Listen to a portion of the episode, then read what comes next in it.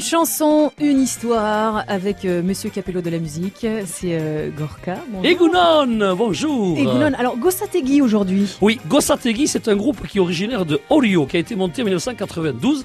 Alors des fois, on s'embête à chercher le, le nom du groupe. Ben, pour eux, ça a été assez simple parce que c'est le frère et la sœur Gossategi. Ah. C'est leur nom de famille, Voilà. c'est Asier Ainoa Gossategi, qui ont démarré un peu un nouveau style en fait, en jouant du trikitisha, toujours cet accordéon euh, classique, diatonique. Eux, ils ont rajouté une basse, mais ils se sont surtout inspirés des balades Tex-Mex, des cumbias, de cette, cette musique sud-américaine qu'ils ont su retranscrire à la mode basque pour nous amener danser avec eux sur tous les bals. Ça démarre en 1992 réellement, et puis de suite ces deux grands succès euh, qui nous ont fait danser dans tous les bals qu'on connaît tous. Ils amènent même avec eux ce style musical parce qu'il y a toute une effervescence de joueurs de triki, mais eux sont vraiment à l'avance, sont vraiment les fers de lance de ce style de musique.